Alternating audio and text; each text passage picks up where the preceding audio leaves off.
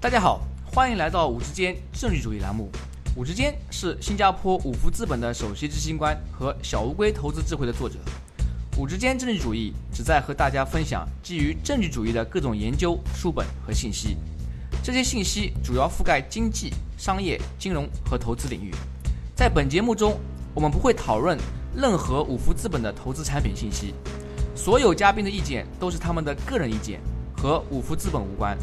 如果您有任何问题或者建议，请联系我们的微信公众号“五之间政治主义”或者微信号 “w o o d s f o r d”。各位听众朋友，早上好，欢迎来到“五之间政治主义”栏目。今天我的嘉宾是科罗拉多大学波德分校经济与国际事务学院助理教授张爽女士。张教授拥有上海财经大学的学士学位、复旦大学的硕士学位和美国康奈尔大学的博士学位。二零一二年，张教授在美国斯坦福大学 （Stanford Institute of Economic Policy Research） 做博士后。二零一五年，他在哈佛大学 （Harvard Labor and Work-Life Program） 做访问学者。张教授的研究领域包括发展、健康、教育和环境，主要专注于中国市场。今天我们要讨论的话题是中国人愿意花多少钱去购买干净的空气。在一些中国城市，特别到了秋冬两季，清新的空气似乎成了一种奢侈品。每当雾霾天来临的时候，大家只好戴起口罩，或者尽量待在室内，避免户外活动。显然，每个人都希望自己可以呼吸到干净的空气。但是，如果我们去问广大老百姓，你愿意为干净的空气付出多少钱？是否愿意为了更干净的环境而少挣一万块？可能就会得到不尽相同答案。因此，对于决策制定者来说，更关键的问题是如何衡量大众对于清洁环境的渴望程度，如何在经济发展和环境保护之间取得平衡。如何制定更加有效的环保政策？在今天节目中，我们就来和张教授好好聊聊这些问题。张教授您好，欢迎来到我们的节目。你好，之间。在您的学术论文《Willingness to Pay for Clean Air: Evidence from Air Purifier Markets in China》中，您提到一个非常有趣的概念，叫做支付意愿。可否为我们的听众朋友们解释一下这个概念？嗯，好的。啊，支付意愿就是说啊，去度量个人为了某种物品所愿意支付的价格。那这个度量是一个就是在政策制定和政策评估中一个很重要的一个概念。因为，嗯，如果比如说我们有一个公共政策，那这个公共政策的目标是就是提供这样的一个物品，那我们就想知道说，嗯。个人愿意为了这个物品支付多少价值，我们就可以用它来度量这个政策达到的收益是什么。然后我们可以把这个收益和政策引起的成本做一个比较。如果这个收益是大于这个成本的，那这个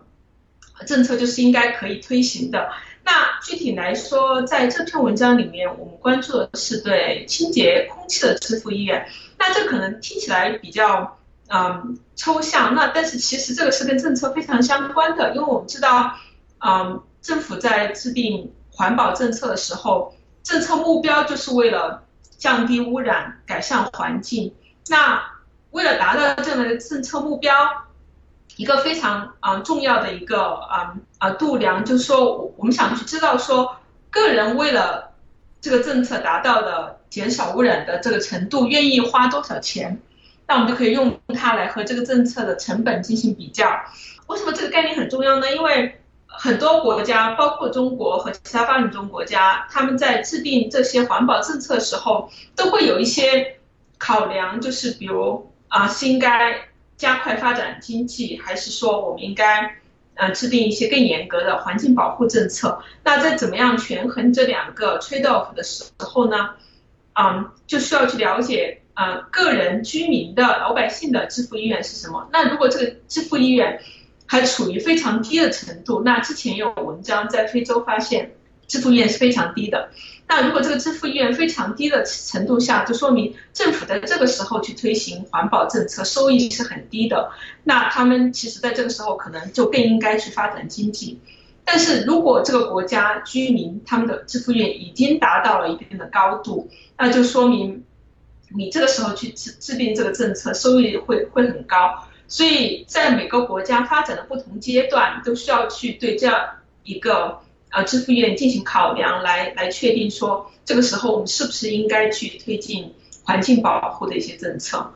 啊，那么在这里呢，我来帮助我们的听众朋友们更好的理解一下。举个简单例子，假设一个国家啊，通过计算啊分析得知，老百姓呢啊愿意为了这个干净的空气跟环境支付一万块钱，同时在比较另外国家可能更富有的国家啊，他们的老百姓呢愿意为啊干净的空气支付十万块钱。那么在这两种情况之下，就是说支付意愿高的那国家，老百姓愿意为了这个干净的环境啊支付更多的钱，因此呢，政府就应该花更多的力气，花出更多的成本去治理环境啊，获得更好的空气跟环境，是不是这个意思？对，没错，对，就这个意思。嗯，在您的论文中，您通过分析空气净化器的销售情况，来推断中国人愿意为干净的空气支付的意愿。可否为我们的听众朋友们解释一下这背后的逻辑？哦，好，嗯，那我们刚刚讲到支付意愿是一个很重要的一个度量，但是其实你想科学的去去测量它是是是蛮难的。嗯，之前有好多文章就是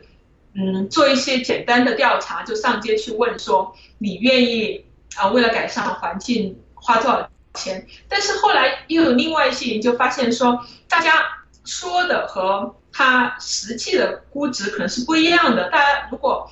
你不需要说我现在就花钱去改善空气，那我可能会告诉你一个比较高的数字。但实际上，让我真的要去花钱的时候，我可能不会花那么多钱。所以，就是我们之前的那些度量，大家叫做 stated preference。那这样就是只是口头上去表达这样的一个意愿，其实是非常不可靠的。那更加可靠的一种度量，就是说从大家的嗯，行为上去推推断，那我我们这篇文章就想看大家对，嗯，空气净化器这样的一个购买行为，随着污染的变化，从这个去间接的推断，他们为了干净你的空气支付多少钱？那啊，因为这个是不是你去问他的，而是通过他的行为所表现出来的，所以更可信。那具体来说，我们怎么做的呢？就是。那在市场上其实是有两种空气净化器，一种是对 PM 二点五特别有用的，那有科学的测评啊说，而且美国的啊环保局也有规定说，这样高效的呃净化器，它们是可以减少你房间里面百分之九十九的 PM 二点五的，但是也有另外嗯很多净化器，它们是对 PM 二点五没有用，但是它们可以减少其他污染物，比如说。甲醛也是中国家庭很关心的一种污染物，但是它不来自于大气污染，所以我们其实是比较两种污染，呃，两种净化器，一种是高效的嗯净化器，它们是对 PM 二点五有用的，另外一种是非高效的，它对 PM 二点五没用，但是也有家家庭购买它。那我们怎么样去从这个比较中反映啊支付意愿呢？我们就用了淮河政策。那我们知道，嗯，中国的淮河政策给北方提供集中供暖，南方没有集中供暖。那之前已经有，嗯，啊，研究发现说，因为这个供暖政策，北方的空气污染是比南方要更高的，尤其是在冬天供暖季。所以我们就去比较在南方和北方这个。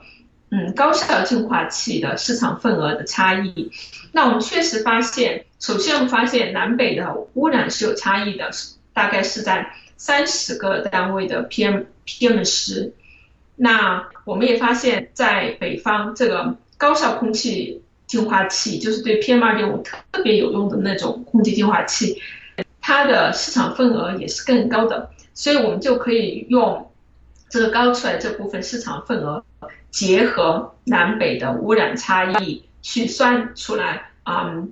中国家庭为了减少一个单位的空气污染，他们愿意啊花多少钱？而且我们也知道这些空气污染，嗯，空气净化器的价格，所以我们就可以去算他们通过买空气净化器，实实际上是为了减少空气污染来得到这样一个结论。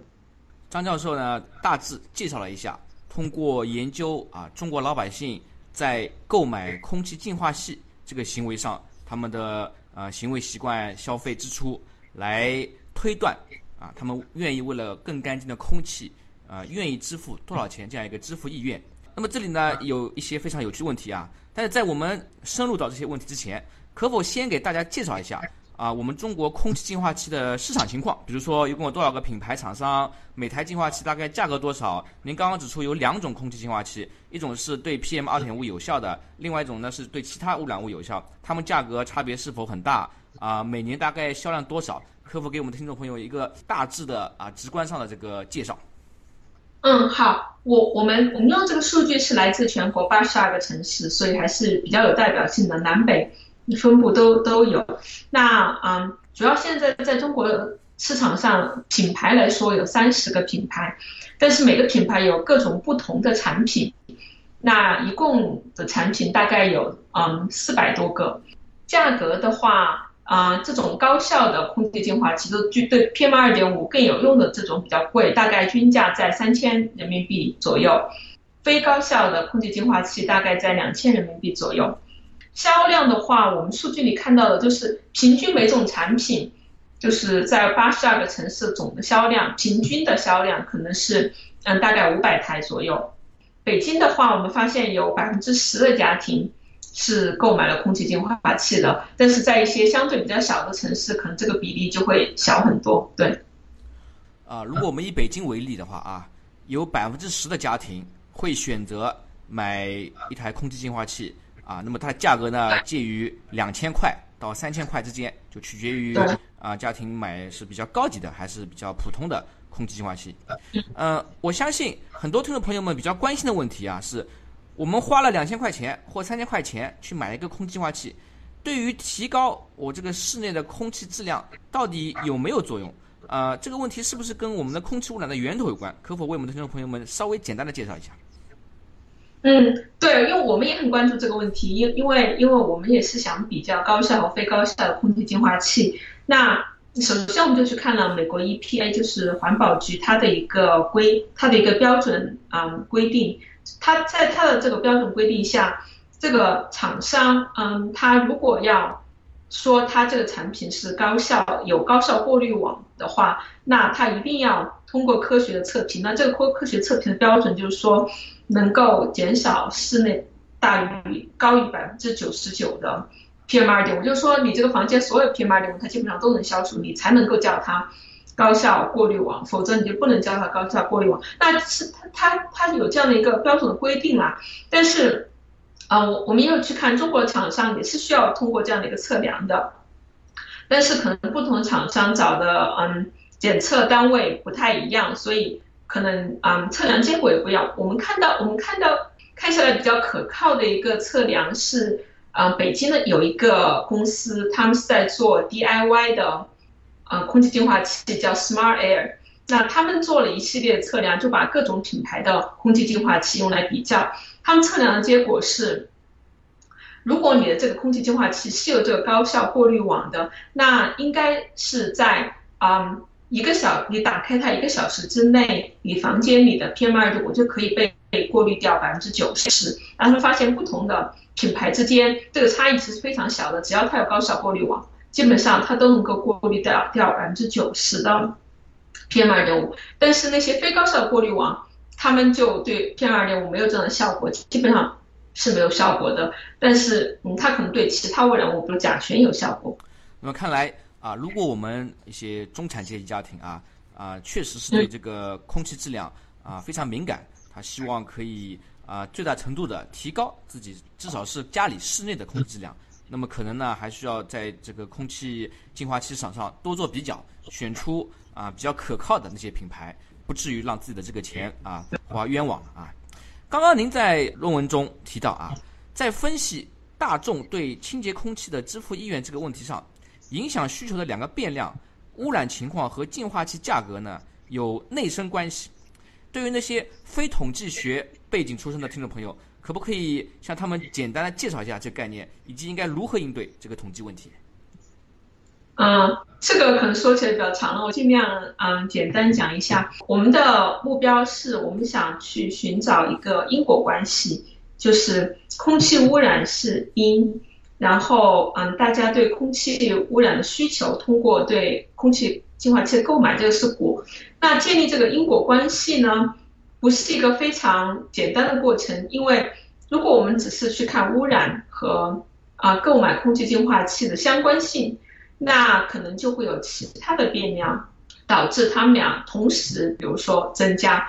所以我们在这个时候就就就称有内生关系。那这个内生就是说有一个我们没有考虑到的因素啊，在这个因素增加的情况下呢，可能污染更高啊，然后大家对空气净化器的需求也更高。但是其实这不是因为空气对空对对空气净化器需求这样一个直接的因果关系。那嗯，统计学上一个啊比较普遍的解决方法呢，就是去找一些啊自然实验。那我们叫自然实验，其实啊就是去想想去找到一种情境，在这种情境下呢，啊你可以比较两组人，比如说那这两组人之间呢，他们只有污染的差差别，没有其他差别。那其他差别可能包括比如收入的差别，对吧？那收入是一个比较嗯容易被忽略的因素，因为啊在收入高的地方可能污染也高。那我们知道，可能中国污染高的地方很多都是在嗯沿海地区，那这些地方可能就是嗯比如说交通导致的污染，还有嗯周围的发电厂啊工业也比较发达，那这些地方收入也是高的。而且在这些地方，可能老百姓对空气污染也是，嗯，意识也是比较强的，有这样的意识去保护自己，所以他们的需求也比较高。但是在这种情况下呢，有可能两两个因素都是收入导致的，而不是他们自己之间的一个因果关系。所以我们想找到这样一个情境，就是两组人他们在收入、教育或者其他任何维度上都是差不多的。但是他们之间唯一的差别呢，就是在于他们之间一组人他受的污染比较多，另一组人受的污染比较少。那所以我们再去比较看啊，污染受的多这群人，他们是不是嗯需求更高？所以这样我们就可以去建立因果关系，排除基本上就是排除其他影响因素的啊作用。那所以我们用到这个淮河政策，这个淮河政策啊有一点好处就在于。淮河两岸，我们去看这些城市，在很多维度上是非常相似的，比如说居民的平均收入、平均年龄、平均教育程度啊，对，都非常相近。那唯一不同的淮河两岸就在于污染的程度不一样。那所以我们就觉得这是一个很好的自然实验，我们就可以在这个里面去很干净的比较这两组人。嗯，那我们确实是发现说。